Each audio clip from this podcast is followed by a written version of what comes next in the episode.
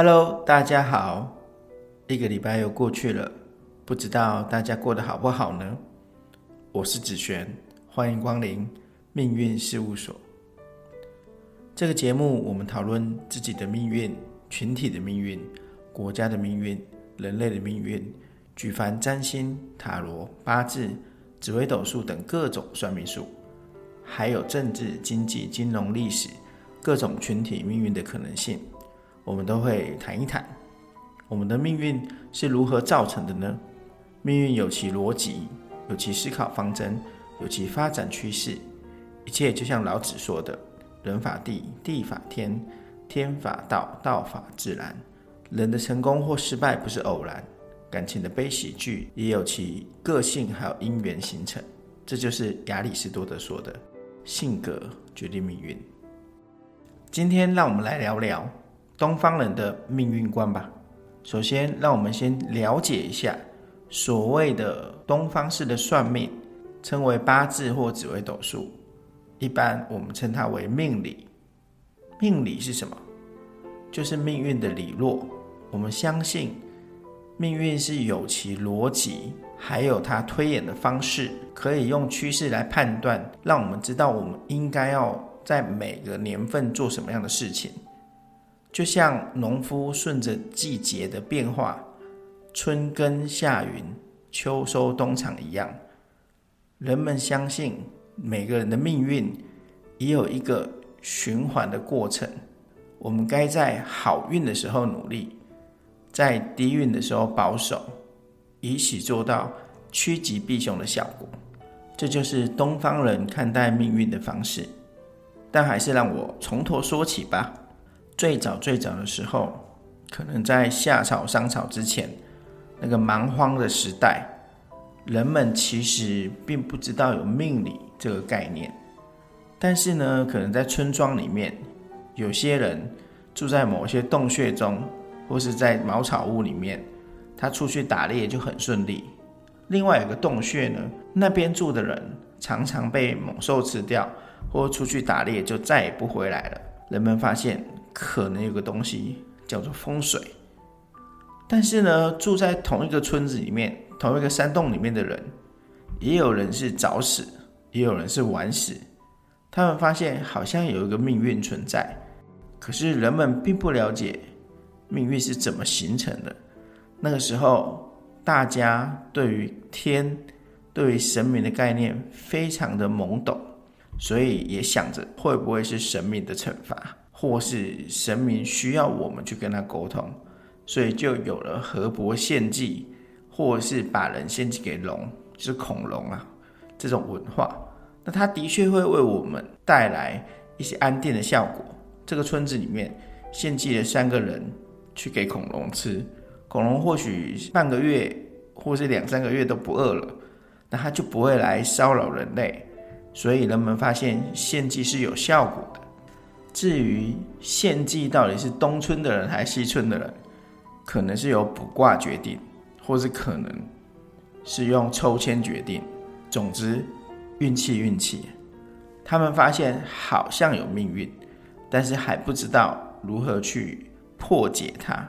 聪明的长老们就开始去研发，想要知道天命的工具，因此就开始发明了龟卜。或是视草卜卦的方式，借由卦象的显示，人们去猜测上天的意图，或许也会决定到底谁家的小孩去献祭。这些概念是从夏商时候开始，人们从仿佛有命的这个阶段，到主动探知命的这个过程，人们确定是有命的，但是那个时候的命是属于命定论。人们认知命运是传承的。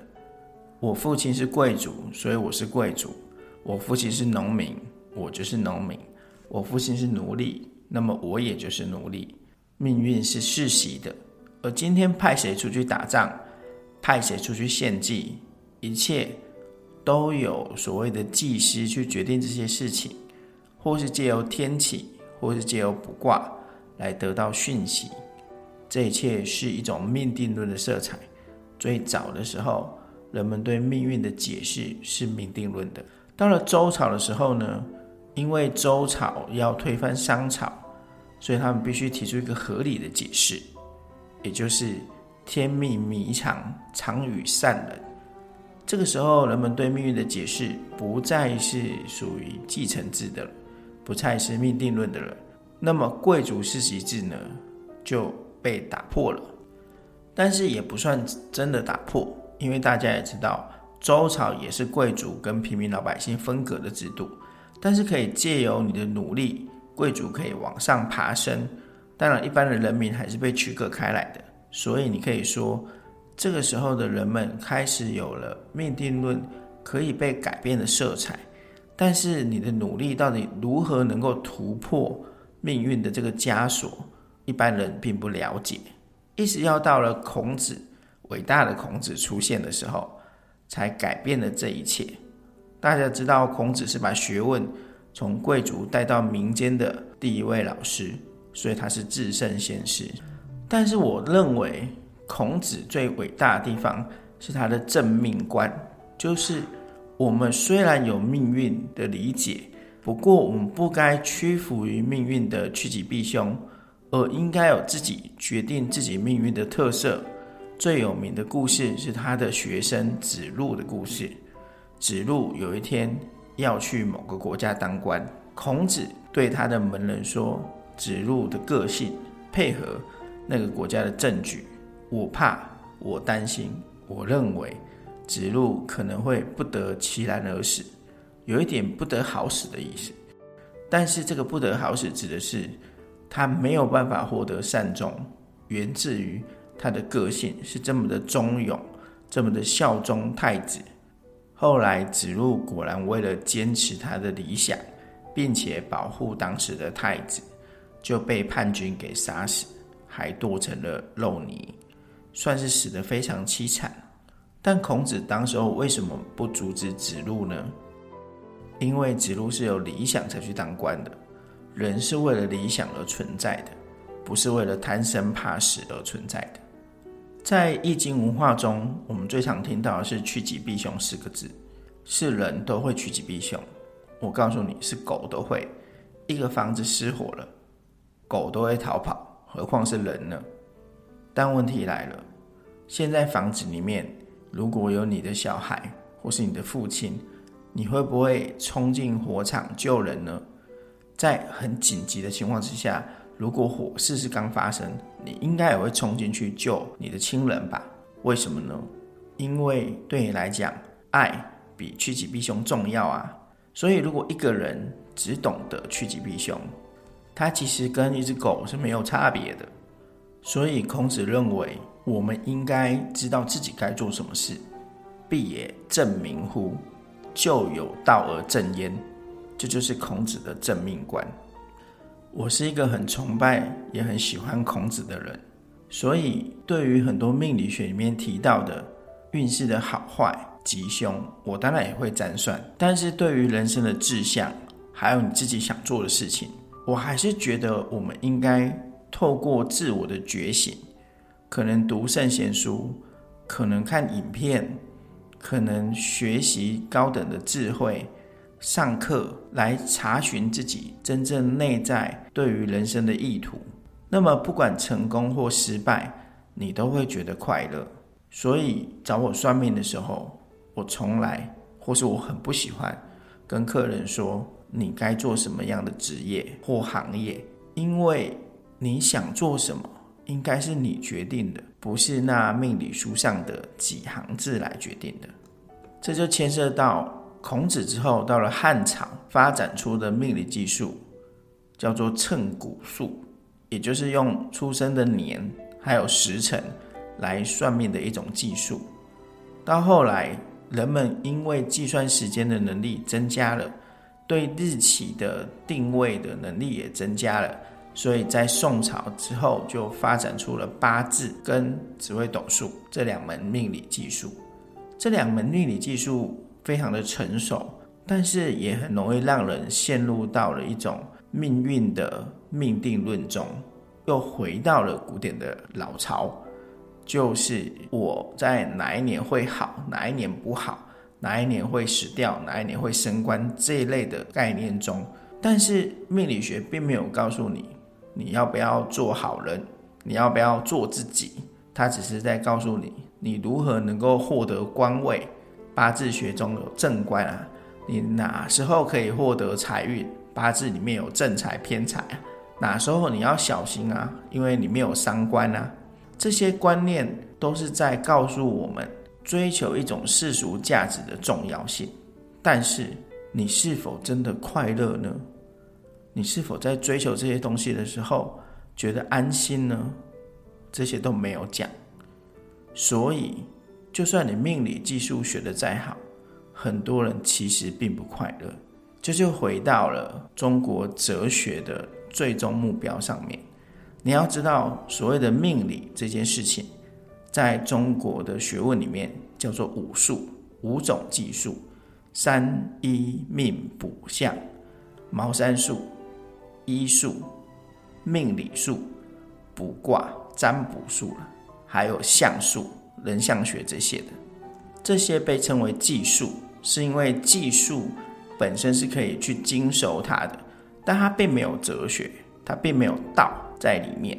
所以，一个技术再好的人，他可能可以是一个很邪恶的变态啊，他可能是一个充满了控制或者是迫害别人的老师或道士啊。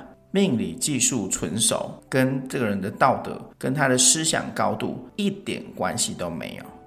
所以。在武术之外，就增加了一个重要的科目，叫做玄，叫做三玄，易、老、庄、易经、老子、庄子这类的哲学，它才是你思想的内涵，对生命的理解。不过老庄思想比较偏重于放下世俗，回归自己内在的这条道路，虽然也不错。但如果你呢是一个想要追求世俗成就或想要心想事成的人，我觉得现代的心灵成长书可能比较适合你。比如说有一套书叫《与神对话》，或是欧林的系列的书籍，都应该会适合你找到你自己，询问你自己到底你要做什么，为自己创造什么样的未来。这其实才是你更应该去寻找的问题，而不是汲汲营营的在那边算今年哪时候运气好，哪时候运气不好。不过，如果你已经找到自己的道路，有自己想要成就的想法，那么算命术就可以成为你的辅助，当做你每年对自己什么时候该积极一点，什么时候该消极一点，什么时候可以。突破什么时候可以休息，做一个比较良好的安排。最后我要说，命理技术是一门看出我们人生起落变化、应对进退的工具。用对工具，可以帮助你知道什么时候该打拼，什么时候该规划，什么时候该休息，什么时候该出去玩，让你的人生呢无往不利，在起落中都能够找到自己的安心之处。当然。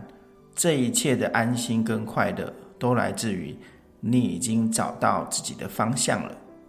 不过，如果你还没有找到自己的方向，你想要找朋友聊聊，我觉得是好的。你也可以多看书或看电影，看看这些别人发生的事情是不是你想要的。如果你想要，也可以试试看。当年刘邦看到了秦始皇，说：“大丈夫当如是也。”他找到了自己的志向，最后他成为了汉高祖。所以，看看别人，想想自己，想不想要，也可以去成为那个你真的想成为的。好了，今天的分享就到这里，谢谢你们的收听。